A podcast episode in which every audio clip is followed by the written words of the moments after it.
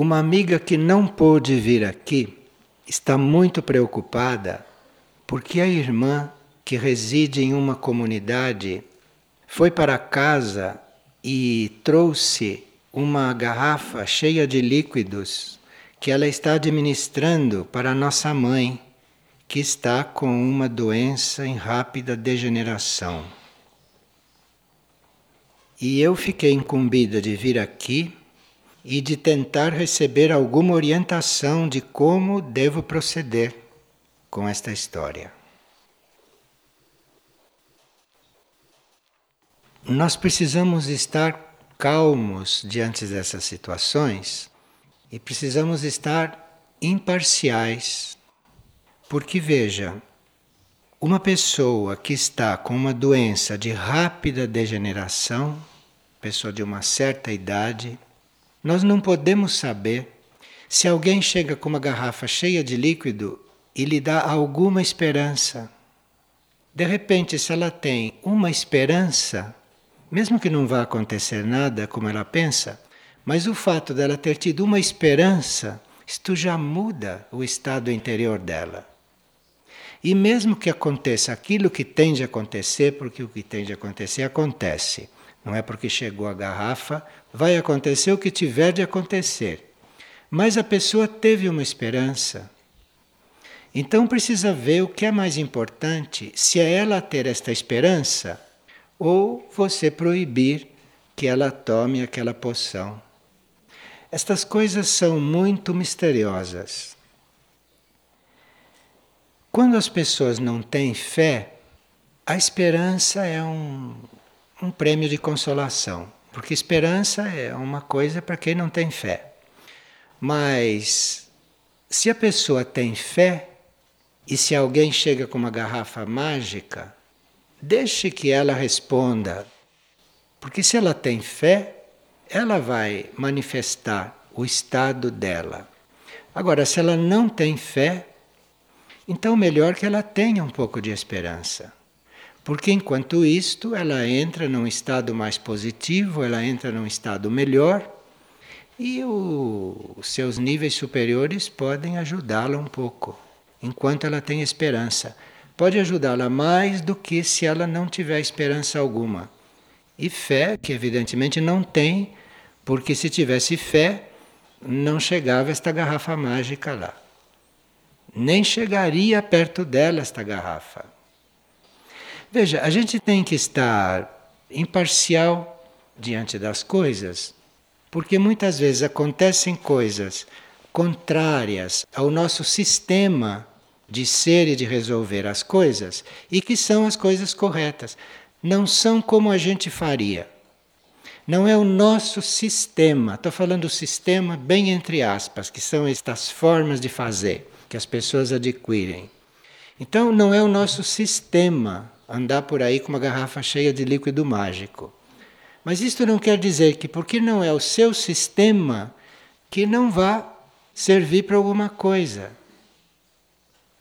Então precisa estar muito imparcial diante disto, porque quanto mais imparcial, mais você vai servir como elemento de harmonia. E se você estiver envolvido com aquilo, aí que você não ajuda em nada. E se você estiver imparcial, se você estiver neutro, através de você pode fluir uma energia que ali vai ajudar muito, independentemente da garrafa mágica. Pode nos falar sobre isto, sobre o karma que a humanidade tem com o álcool. Como romper com este karma? A humanidade da superfície tem um karma realmente muito sério com o álcool. Para se ter uma ideia, antes do álcool ser consumido, antes de alguém tomar álcool e entrar no karma do álcool, antes disto acontecer, veja, os milhões de pessoas que trabalharam na agricultura plantando cana, os milhões de pessoas que trabalharam nas fábricas transformando a cana em bebida, os milhões de pessoas que recebem a bebida e vendem e passam e servem em bares, em restaurantes, em café. Tudo isto entrou no karma do álcool, não é só quem bebe. E isto não é válido só para álcool, isto é válido para tudo. Avião de guerra, tudo. Avião de guerra não é só quem está lá pilotando e soltando a bomba. É quem construiu o avião, quem viveu à custa do aquele que construiu o avião, aquele que trabalhou na fábrica, aquele que é vigia no campo de aviação. Olha, é tudo. Entenderam o que é o karma da humanidade da superfície? Então, o karma do álcool não é só beber e aquele tem o karma do álcool. Não, como é que ele conseguiu aquele líquido? Desde o princípio. Porque se você tem fazenda de cana e mora lá em Paris, você também está no karma do álcool, porque a fazenda é sua. E as pessoas estão trabalhando para você viver do que você vende da fazenda. Quer dizer, este karma é muito amplo mesmo. E se querem ir mais longe para o karma do álcool, além do agricultor que plantou a cana-de-açúcar, ainda tem o karma do reino vegetal. O reino vegetal que produziu uma planta que deu o álcool. Então, o karma do álcool não é só no reino humano, também tem karma do álcool no reino vegetal. Porque o reino vegetal produziu uma planta que deu tudo isto. Então, entre as plantas, esta planta tem um karma diferente de uma roseira. Esta planta tem um karma diferente de um pé de couve, de um pé de alface. O karma é diferente. Então, o karma do álcool é uma coisa muito ampla na superfície do planeta Terra, muito ampla mesmo. Agora, o karma do álcool não deve ser só um karma negativo. Porque usa-se álcool também para desinfetar, usa-se álcool para outras coisas, para limpeza. Então nós podemos sim colaborar com o karma do álcool positivamente. E nós que não temos fazenda, que não somos proprietários de cana, que não temos indústria, que não trabalhamos em bares e que não bebemos, como é que a gente pode colaborar com isto? Pode colaborar cada vez que você usa álcool para outras coisas, você oferece aquilo para o equilíbrio geral. Se você pega álcool para limpar um vidro, você limpa o vidro agradecendo ao álcool por ele estar fazendo aquela limpeza, por ele estar sendo útil. Se você usa o álcool para passar num ferimento, você agradeça ao álcool, ao álcool, porque é ele que tem karma. Você agradeça ao álcool por ele estar ali ajudando, por ele estar limpando você faça um trabalho com ele de agradecer, porque aí a sua gratidão, o seu amor, o seu reconhecimento, isto vai pesar lá no karma dele. Agora, não é só o álcool, tudo neste mundo é assim. Tudo neste mundo tem dois aspectos. Não é só um aspecto. Todas as coisas têm dois aspectos. Tem um aspecto positivo e tem um aspecto negativo porque as coisas aqui são muito heterogêneas. Então, uma coisa que para alguém é muito negativa, aquela mesma coisa para um outro pode ser muito positiva. Nós não sabemos o efeito que as coisas podem produzir nas pessoas e nos seres em geral, exatamente por causa da diversificação de pontos evolutivos que são muito diferentes. Outro dia, por exemplo, estava-se usando fumo para fazer um enema. E quando eu soube que se estava usando fumo para fazer o enema, eu entrei numa onda de agradecimento ao fumo por estar servindo como enema para as pessoas. Não fiquei pensando no karma do fumo, que é um karma irmão do karma do álcool. Mas eu não estou pensando no karma do fumo. Eu estou agradecido ao fumo por ele estar cumprindo aquela tarefa. Assim a gente equilibra um pouco tudo isto. Da mesma forma, se você encontra alguém que sobre ele está uma etiqueta que todo mundo pôs por alguma coisa que ele fez, você não confirme aquela etiqueta, não entre no karma daquilo você o veja como um ser perfeito e íntegro. Você não, não precisa confirmar aquilo que está estabelecido. Você não precisa confirmar aquilo que foi ali construído. Você pode não confirmar aquilo. Não precisa negar, porque se você negar, você vai criar karma também. Você não precisa tomar conhecimento disto, mas você afirma a outra coisa.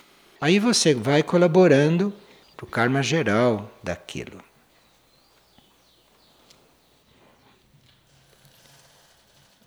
Uma pessoa está com mal-estares que não são identificáveis, que ela já procurou médicos, já fez vários exames, várias consultas, mas continua com muito mal-estar sem uma definição. E é um mal-estar que ora é na circulação, ora é na digestão, outras funções, respiração, etc. Isto vai circulando, mas ela está sempre sentindo alguma coisa. Há um certo tipo de mal-estar físico que é o resultado da nossa passagem de um nível de consciência para outro. Nós estamos num certo nível de consciência e o corpo físico está adaptado àquele nível. O corpo físico já aprendeu a conviver com a irradiação daquele nível de consciência que chega no corpo também. E em contato com esse nível de consciência onde nós estamos, o corpo estabelece várias funções nele. O corpo estabelece o grau de várias funções. E o corpo então se acomoda nesta forma de exercer aquelas funções. Então, segundo o nosso grau de consciência, é a nossa circulação do sangue, é a nossa digestão, é a nossa respiração e são as funções de todos os órgãos, porque o corpo se adapta a isso e o corpo consegue fazer uma, um equilíbrio com isto. Quando nós mudamos de nível de consciência, ou quando a nossa consciência se expande de forma significativa, porque a consciência vai se expandindo por graus e o corpo vai acomodando estas coisas por graus. Mas tem certos momentos em que a gente tem um desenvolvimento mais acelerado, ou a gente tem um desenvolvimento gradual, mas que vai se acelerando por causa da intenção da gente, por causa da aspiração da gente. O fato é que o movimento da nossa consciência vai se acelerando em um ritmo que o corpo não está habituado. Então aí o corpo tem que ajustar as coisas. E dependendo do nível de consciência no qual nós entramos, então este mal-estar é muito maior. Porque enquanto nós estamos simplesmente trocando de graus no nosso nível de consciência, vai havendo uma adaptação. Mas tem um momento em que a gente entra num certo nível e aí é este nível que começa a dirigir o corpo, não é mais a consciência do corpo. Então, a consciência do corpo de repente se sente quase invadida por um impulso de um nível de consciência que agora o está comandando. Não é como antes, que estavam ambos se adaptando um ao outro. Num certo nível de consciência não há mais compromisso com o corpo. O corpo tem que receber a direção desta consciência. E aí, esse período em que a consciência do corpo tem que ir se apagando, ou tem que ir se retirando, ou tem que ir passando todos os órgãos, todo o funcionamento para essa outra consciência, é esse período que dá esses desajustes que nenhum médico consegue tratar, porque isto não é doença, isto não são desequilíbrios do corpo. são órgãos, são sistemas do corpo que vinham sendo guiados pela consciência do corpo e que agora são guiados por uma outra consciência. Então vocês têm na prática muitos fatos como este. Vocês conhecem pela história corpos físicos que vivem com muito pouca alimentação. Então aquilo não é um corpo mais dirigido pela consciência física do corpo. Aquilo é um corpo que já está sob uma outra direção, que não é corporal. É do nível da consciência de onde o indivíduo está polarizado. Então, quando o corpo passa da sua própria forma de ser e de se guiar para ser guiado por uma consciência mais alta, então começam a aparecer todas essas coisas. Quando nós começamos a sentir estas coisas, porque todos passam por isto, de uma forma ou de outra, isto pode durar muito, ou isto pode durar o quanto dura esta mudança de plano de consciência e o quanto dura essa forma da consciência finalmente dirigir o corpo.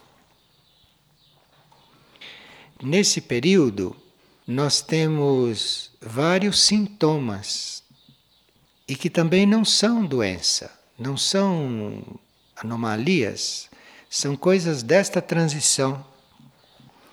Como, por exemplo, o corpo não conseguir em certos momentos fazer certas coisas automaticamente que ele fazia.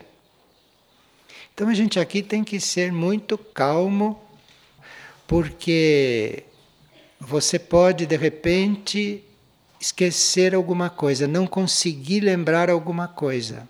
Mesmo que se esforce, você não consegue lembrar. O cérebro está falhando.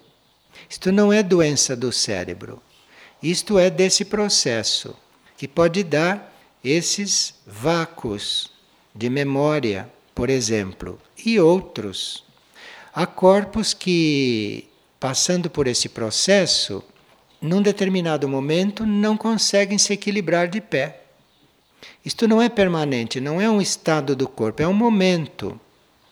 Mas isto não precisa ser interpretado como coisa a ser tratada. Porque isto é assim mesmo, até que esta consciência se instale completamente no corpo e que o corpo aprenda a ser regido por ela. Porque todas essas funções do corpo têm que passar por um outro ritmo. Então, às vezes, o corpo é como se desfalecesse num determinado momento em certas funções. Quando nós sentimos isto, quando vemos que isso está acontecendo conosco de uma certa forma, nós teríamos que ajudar esse processo e não entrar em atrito porque aí começam outras coisas, aí começa a doença mesmo. Aí tem que entrar a psicologia. Mas não precisa entrar a psicologia porque você resolve a coisa antes. Então, quando você vê que está numa situação até certo ponto incerta, porque você não sabe até o que o seu corpo vai fazer, como o seu corpo vai reagir diante de uma coisa, você não consegue se lembrar de certas coisas, então aí precisa realmente colaborar. E você colabora não se aferrando aos seus hábitos, aos seus costumes. Mesmo que seja um hábito muito arraigado, que se tem tantos, né? Todos os setores. Aqui o maior inimigo desse processo são os hábitos, são os costumes. Então aqui precisa que realmente a gente já esteja mais ou menos educado a não manter hábitos. Porque quase todos os hábitos caem por terra com isto. O corpo começa a recusar a acompanhar os seus hábitos. E se você teima num hábito, o corpo responde mal. O corpo não acompanha. E aí começa uma série de coisas, uma série de fatos que não ninguém sabe tratar isto. Isto não é tratável. Isto é para ser vivido. E a forma de viver isto é você ir esquecendo todos os seus hábitos. Porque aí, à medida que esta consciência vai se introduzindo no corpo, colocando uma nova vibração no corpo, o corpo vai tendo outra ação, o corpo vai tendo até outros movimentos, o corpo muda, altera a cor do indivíduo, altera o olhar, altera o caminhar, altera a fisionomia.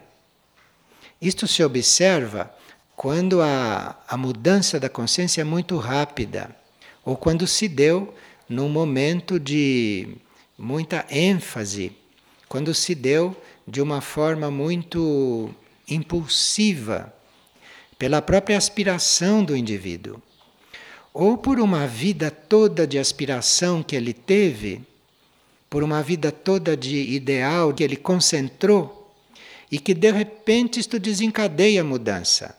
Aí é que o corpo mesmo tem que se adaptar com bastante rapidez e isto traz certos problemas. Mas aí precisa acompanhar isto. Você apenas vê que vai fazer uma coisa por hábito, mesmo o hábito de pensar em certas coisas, a forma de pensar de certas coisas, você tem que romper com todos os seus hábitos, com a tua forma de pensar, com a tua forma de agir, com a tua forma de sentir, com a tua forma de relacionar. Tem que estar aí disponível para ir mudando isto. Então vão desaparecendo gradualmente todos esses sintomas. E tudo isto então vai entrando na normalidade. Se não na mesma vida, na próxima, depois que, que esta transferência toda se fez. Mas isto pode acontecer também na mesma vida.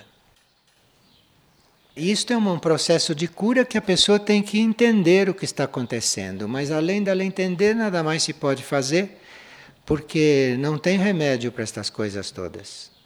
As reações de um órgão ou as reações de um funcionamento não tem remédio, porque isto é uma coisa movida pela própria mudança da energia do nível de consciência. E a pessoa tem que compreender isto e tem que ir mudando a consciência, tem que ir abandonando os hábitos, renunciando às suas formas de ser, porque é aí que isto vai se resolvendo, ou isto vai desaparecendo. É muito interessante se nós colaboramos com este processo e se isto vai acontecendo bem tranquilamente e nós nos transformando e nós nos adaptando a essas mudanças, vamos fazer uma experiência que nunca fizemos antes. Quer dizer, você vive, o corpo vive, o corpo age, mas não há mais esforço por parte do corpo. Não há mais um trabalho do corpo para as coisas acontecerem. Você tem que estar num lugar numa certa hora e você está sem fazer esforço. Digamos que comece a acontecer coisas para impedir que você chegue lá. Mas essas coisas vão sendo todas dissolvidas e você acaba chegando lá. Isto é, o que antes você fazia com esforço, agora acontece sem você fazer esforço. Isto é essa consciência superior que já se introduziu de tal forma no corpo que isto começa a acontecer na vida física com a gente. Acontecem também muitas transformações no nosso temperamento, não só na nossa forma de agir, porque nós ficamos assim uma espécie de espectador da ação física. Você chega num lugar precisa de certas coisas, você chega lá e encontra tudo pronto. Os outros fizeram. Isto parece que é físico, mas não é. Mas isso já está incorporado no corpo físico. Isto já entrou na sua vida física. E isto entra através do corpo. E aí começam a acontecer estas coisas. E outros esforços também você não precisa fazer. E aqui a gente acha até engraçado. Você sabe que não deve dizer uma coisa. Você não deve dizer aquela frase. E em vez de você fazer o esforço para não dizer a frase, você não consegue falar a frase. É um pouco diferente esta situação. Então você não consegue falar. Você chega, estava para falar, não fala. E você não fez esforço. Percebe a relação que existe aí? Então, isto é quando nós estamos fazendo estas passagens e estas coisas, então, começam a acontecer na vida da gente. E a gente precisa saber que isto é normal, que isto é assim mesmo e que não há remédio para isso. Porque o trabalho é seu. O trabalho é com você. É você que tem que lidar com isto é se adaptando à consciência superior e não mantendo nenhum hábito. E toda surpresa que teu corpo traz, porque nesse estado o corpo traz muitas surpresas. O corpo faz coisas sem que você precise comandar. E você tem que observar, porque aí é o modo dele fazer e está certo. Como esta de você não conseguir falar. Isto é do corpo. Isto não é um bloqueio da consciência. Isto não é um bloqueio psicológico. Isto é o corpo que não fala. E você então não precisa se conter. Você não precisa controlar a palavra. Ele faz isto. E ele sabe isto. É muito interessante esses pontos. Aqui tem a pergunta de um terapeuta. Às vezes eu fico sabendo das vidas passadas de alguns pacientes. Como devo lidar com isto? Se nós ficamos sabendo de algo da nossa vida passada, cabe a nós saber daquilo, porque aquilo vai nos servir para alguma coisa. Agora, se você chega a saber algo da vida passada de um outro, aquilo quase nunca é para revelar para ele. Se foi você que ficou sabendo da vida passada dele, isto é para você ter um conhecimento maior dele e para você lidar com ele mais corretamente. Não é para revelar isto para ele. Agora, você saber algo da vida passada de alguém, isto traz mais responsabilidade porque aí você tem mais elementos para acertar. Porque você não dispõe só dos dados que você observou nesta vida. Você não dispõe só daquilo que está acontecendo com o indivíduo nesta vida. Você dispõe de um dado que nem ele dispõe. Você dispõe de um dado que não é conhecido, que não é visível. Então a sua responsabilidade aumenta com isto. Então, quando se tem estas intuições, ou quando se tem estas revelações a respeito de vidas passadas de outros, isto quer dizer que nós temos que tomar mais cuidado com o outro. Isto é, o outro está necessitando de um maior conhecimento nosso com respeito a ele. Então aumenta a nossa responsabilidade. E aí nós temos que realmente examinar com este conhecimento, o que que nós temos que mudar na nossa relação com ele? O que nós temos que fazer para ajudá-lo nessa nova conjuntura dele? Quando é para revelar alguma coisa para o indivíduo a respeito da vida passada dele, ou das vidas passadas dele, nós recebemos um sinal muito claro e se não vem sinal, não é para dizer nada. É para você se guiar, para você ter a referência para tratá-lo, levando em consideração certos aspectos que não são normalmente conhecidos. É claro que se vai usar isto levando em conta a conjuntura atual da vida do indivíduo. Porque a vida passada dele era uma coisa, a vida de hoje é outra. Então você vai adaptar aquilo que ficou sabendo à conjuntura dele de hoje. Porque isto tem que entrar harmoniosamente na conjuntura dele de hoje e não trazendo desarmonia, conflito. Porque isto de nós não conhecermos as nossas vidas passadas, isto é uma lei nesse nível de consciência que nós estamos, que a nossa mente não tem entrada neste arquivo normalmente. Então isto é uma lei e a criação sabe por que, que esta lei existe. Então, se é revelada alguma coisa da vida passada, tanto nossa quanto de outro, cresce a nossa responsabilidade diante desse conhecimento. Porque isto veio para nós termos mais elementos para compreender as coisas e para levar adiante certas situações. Então, nesses trabalhos terapêuticos nos quais alguns usam regressão para as pessoas chegarem a estados que elas não conheciam e entrarem em contatos com informações que elas não tinham a respeito do próprio processo da própria vida, isto é, em princípio, fora da lei espiritual. Agora, como tudo, se se tem uma, um sinal muito claro que é para fazer uma regressão, aí você vai se responsabilizar por aquilo que acontecer. Porque numa regressão, o indivíduo pode parar em um nível de consciência e receber aquilo sem retoques. Pode receber aquilo sem véus. Então você toma a responsabilidade do que acontece daí para diante. Pode até ser uma coisa positiva, mas pode também não ser. Bem, aqui uma pessoa fez dois abortos, depois passou por uma transformação de consciência e ficou muito incomodada com o que tinha acontecido. Ela entrou mesmo numa fase bastante difícil.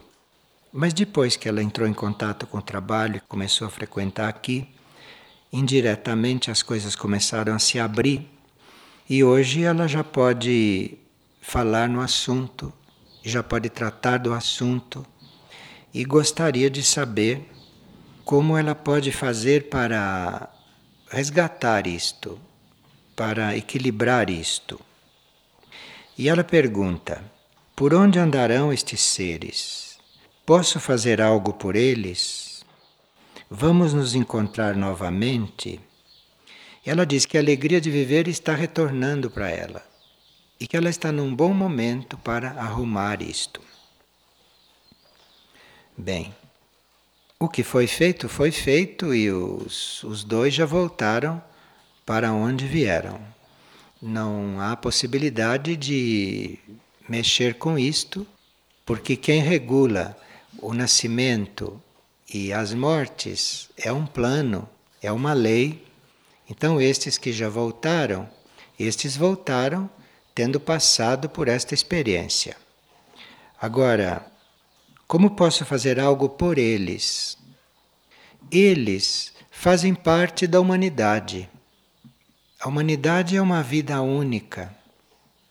Então, se você quer restaurar algo com alguém que já foi, você faça um bem para qualquer um outro. Porque a humanidade é una.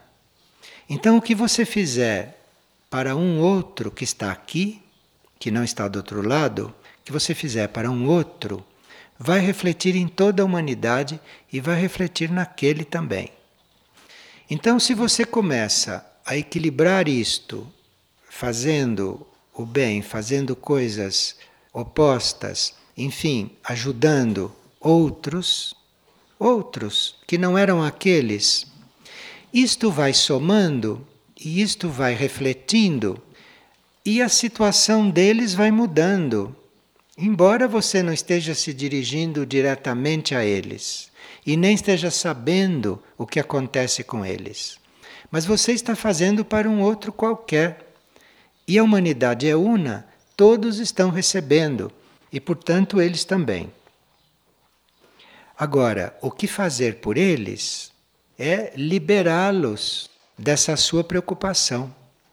Você teria que tirar isto da sua mente, nem pensar mais nisso, liberar-se disto, porque aí eles não recebem nenhum estímulo, eles não recebem nenhum sinal de que você está coligada com o que aconteceu.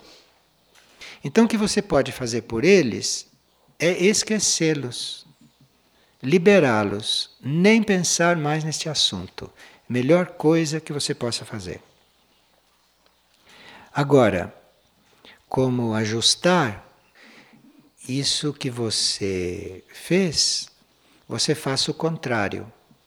Há tantas crianças encarnadas, tantos recém-nascidos encarnados que precisam de ajuda, você se põe a ajudá-los.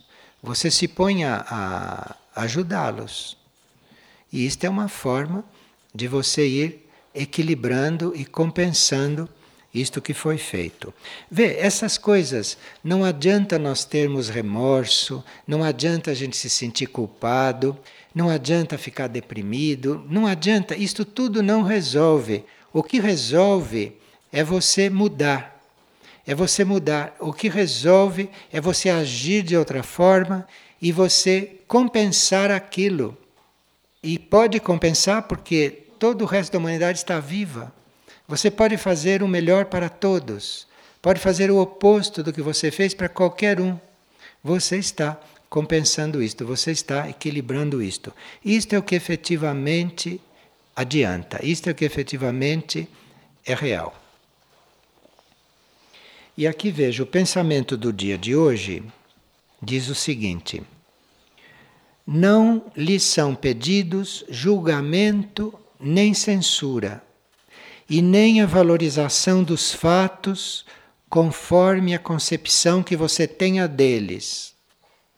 O que é pedido é que você siga o caminho, nada mais. Quer dizer, não adianta você ficar elocubrando sobre o que passou. Isso tudo não adianta. Não é isso que se pede. O que se pede é que você caminhe daqui por diante. Como sabemos, pergunta uma pessoa, se nós estamos cumprindo bem a nossa tarefa. Nós estamos cumprindo bem a nossa tarefa espiritualmente quando recebemos uma tarefa maior em seguida. Quando você recebe uma tarefa maior do que aquela que você acabou de cumprir, é sinal que você cumpriu direito. Se você termina uma tarefa ou não termina uma tarefa e não recebe outra tarefa maior, houve alguma coisa aí. Alguma coisa tem que ser revista. Então, não há nenhum sinal do céu que a tarefa foi bem cumprida. Não há nenhum elogio por parte da hierarquia. Não há possibilidade de você ser elogiado na vida espiritual real. Essa vida espiritual das pessoas, isso é outra coisa. Mas na vida espiritual autêntica não há elogios. Não há nenhum reconhecimento explícito, como as pessoas precisam na vida humana. Você sabe que fez direito não é porque ninguém te disse. Não vem nenhuma voz dizer que você fez uma coisa direita. A hierarquia nem olha para o que acabou de ser feito. Porque a hierarquia está olhando para o infinito e para as infinitas tarefas que vêm adiante. Se um membro da hierarquia olhasse para trás, cairia tudo, desmontaria tudo. Então, não há possibilidade nenhuma de no céu dizerem para você que você fez uma coisa bem feita, ou te elogiarem, ou darem para você aquilo que todo mundo espera obter. Isto não existe na vida espiritual real, no serviço hierárquico. Como que a gente sabe que fez direito? Fez direito porque mal acabou de fazer aquela, já tem uma mais trabalhosa, já tem uma mais difícil, já tem uma mais abrangente. Isto quer dizer que foi bem, foi bem feito. Esse que foi bem feito não quer dizer que tenha sido perfeito, porque aqui há sempre o que aprimorar. Então é claro que se você cumpriu uma tarefa, recebeu outra mais difícil, isto não quer dizer que houve perfeição, porque há sempre o que aprimorar. Naquela mais difícil, naquela mais abrangente, vão estar presentes todos os pontos que você eventualmente não chegou à perfeição na primeira. Provavelmente não chegou à perfeição em nenhum ponto. Então parece que os pontos vão se repetindo, mas não vão se repetindo. Você está completando coisas que não foram completas e a tarefa é maior. Então você está sempre sabendo que precisa aperfeiçoar o que você está fazendo. Mesmo que seja a mesma coisa num ponto maior, aquilo tem que ser aperfeiçoado, aquilo tem que ser feito melhor do que na vez anterior. Com isto, nós ficamos em paz com as tarefas. Não temos nenhuma ansiedade com as tarefas, não tem nenhuma dificuldade com a tarefa espiritual. E entre as pessoas que cumprem tarefas, nos grupos espirituais, nos grupos de serviço, estas leis, se forem conhecidas e se forem vividas, isto facilita muito o trabalho e não se perde tempo.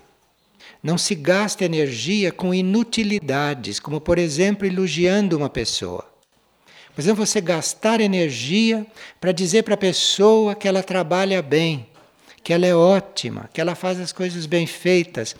Isto tudo é furto da energia. Isto é energia roubada, desviada. Porque esses servidores do plano se eles ainda não conhecem estes estados, se eles ainda não conhecem estas situações, eles terão que aprender, eles terão que um dia amadurecer e estarem nessas situações bem à vontade. Porque aí não se desperdiça mais energia com aquilo que não é a tarefa. Então, num grupo de serviço, se é um grupo espiritual, ninguém deve ficar esperando que alguém lhe diga que as coisas vão bem, porque isso é um furto de energia para quem sabe. Eu chegar para ela e dizer: Olha, você está trabalhando muito bem, eu roubei aquela energia. Aquilo eu devia ter posto numa coisa que não está feita, não de confirmar aquilo que já está feito, que acabou. Então, isto são pontos que é bom nós termos presente para o trabalho ser desenvolvido com saúde. E para que todos tenham saúde, tenham bem-estar físico e mental, inclusive. Porque estas coisas no campo da saúde é o que precisa. É pôr estas coisas em prática. Pôr estas coisas em prática e ter fé que as pessoas vão ser ajudadas a se tornarem adultas. E não isto de se estar dizendo eu estou sobrecarregado, eu tenho cada vez mais tarefa e olhe os outros. Os outros não têm tanta tarefa com você porque eles não sabem fazer. Porque se soubessem, teriam mais. Se você tem mais do que os outros, é porque você cumpriu direito. Isto é tão simples. Isto é tão simples. A vida espiritual não tem nada a ver com a vida comum. Nada. E isto, então, num grupo espiritual faz uma diferença enorme. Isto dá a vibração do grupo, isto dá o nível em que as pessoas estão trabalhando, em que as pessoas estão servindo. E daí, como consequência, uma maior força, um maior vigor na tarefa, maior sentido de que a coisa está realmente implantada, funcionando, porque está com uma energia do serviço, com a energia do espírito e não com esta coisa humana toda misturada.